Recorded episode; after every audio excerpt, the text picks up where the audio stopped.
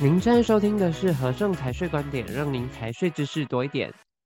各位听众朋友，大家好，我是主持人 Clement。在疫情后呢，投资浪潮席卷而来哦，各式各样五花八门，对内或者是对外的投资形态都出现了。在前几期我们的 Podcast 呢，有提到对外投资，也有对内台湾投资的。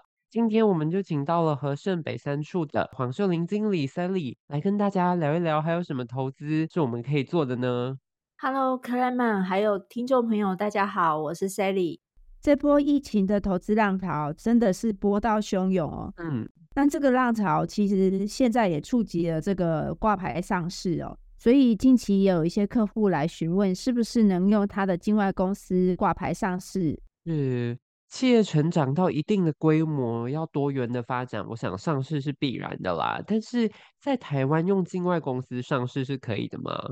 朋友们，当然可以，但是只有特定的区域及国家才可以，不是每一个地区及国家都可以的哦。嗯，那有哪一些特定的国家是可以在台湾上市的呢？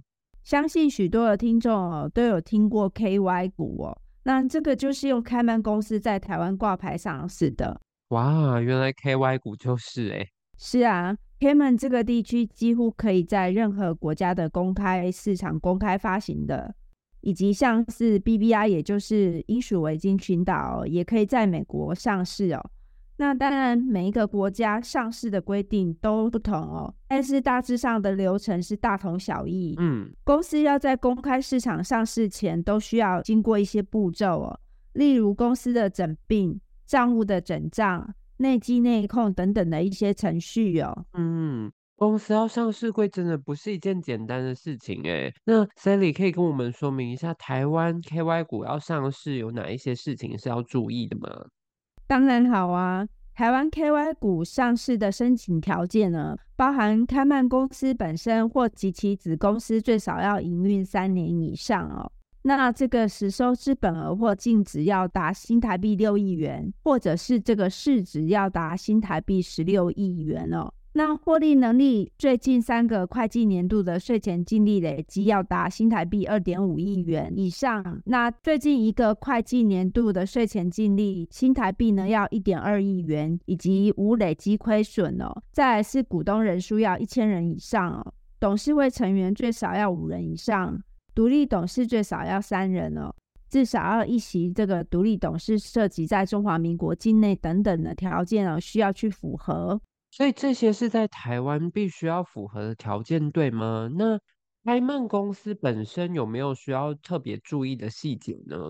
当然有啊，一家开曼公司在公发前哦，有许多的准备工作，例如大规模的修章，以符合公发市场当地的法令遵循哦。股权架构的调整，申请 ISIN、无利所得税申报，也就是海外所得税的申报等等的。嗯，那开曼公司这些准备的工作，我们和盛是可以服务大家的吗？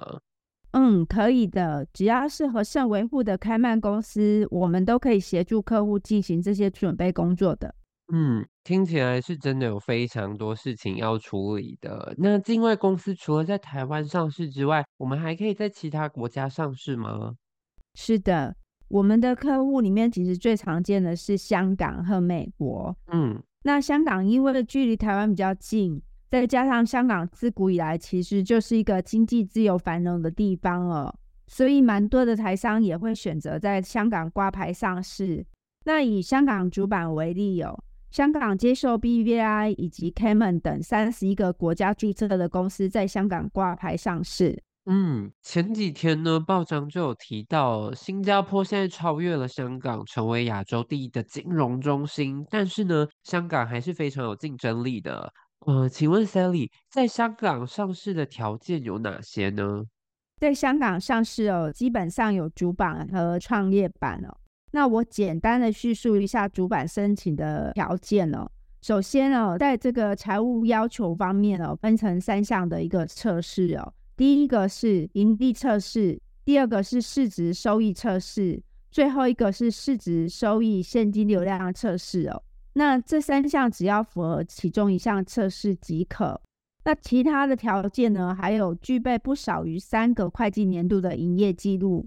最低工作量持股数要二十五 percent 以上哦。那最少要有三百名股东，最少要有三名独立董事，并必须占这个董事会成员至少三分之一人数哦。嗯，那至少要有两名执行董事是长居于香港哦，以及必须委任一名相关专业人士履行公司秘书职责等条件哦。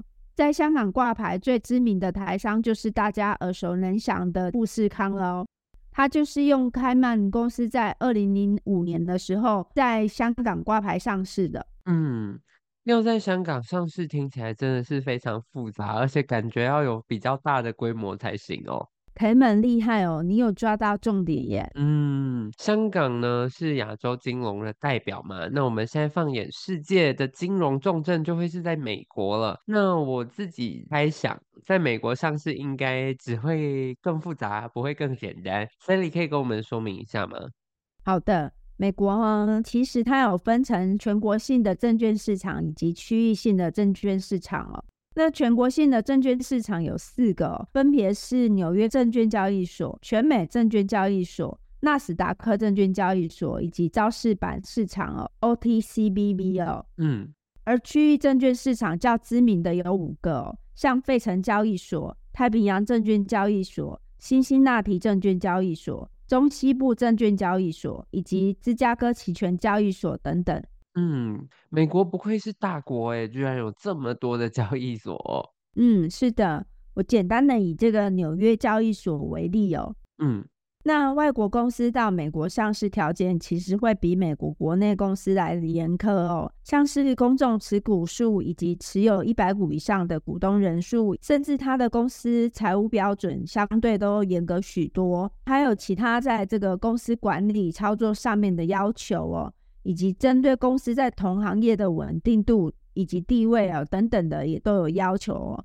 像我们的护国神山台积电呢，也在美国有发行这个 ADR，也就是美国的存托凭证。嗯，不过我刚刚又听到了一个新名词，什么是 ADR 呢？我们 刚刚不是在讲上市公开发行吗？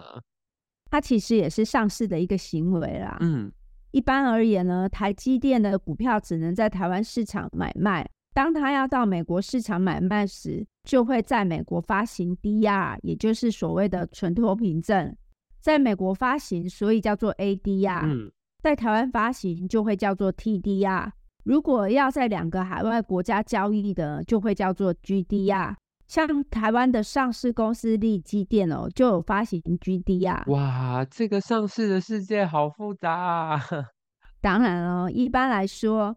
本国公司在本国市场公开发行的条件已经很严格了哦，所以一旦有客户向我们咨询如何利用境外公司在海外或回台上市，这样的案件我们都会很谨慎哦。那客户的需求以及我们的规划都必须要反复确认了。所以听众朋友，如果真的要做上市的规划，记得一定要找专业的人员来帮你服务哦。没错。今天的时间很有限，听完了我也初步了解到了上市这个行为真的牵扯到非常多专业的内容哦。碍于节目的长度呢，没有办法一一的详述。不过呢，我们还是要很感谢 Sally 帮我们做了简单的境外公司挂牌上市的介绍，也很感谢各位听众的收听。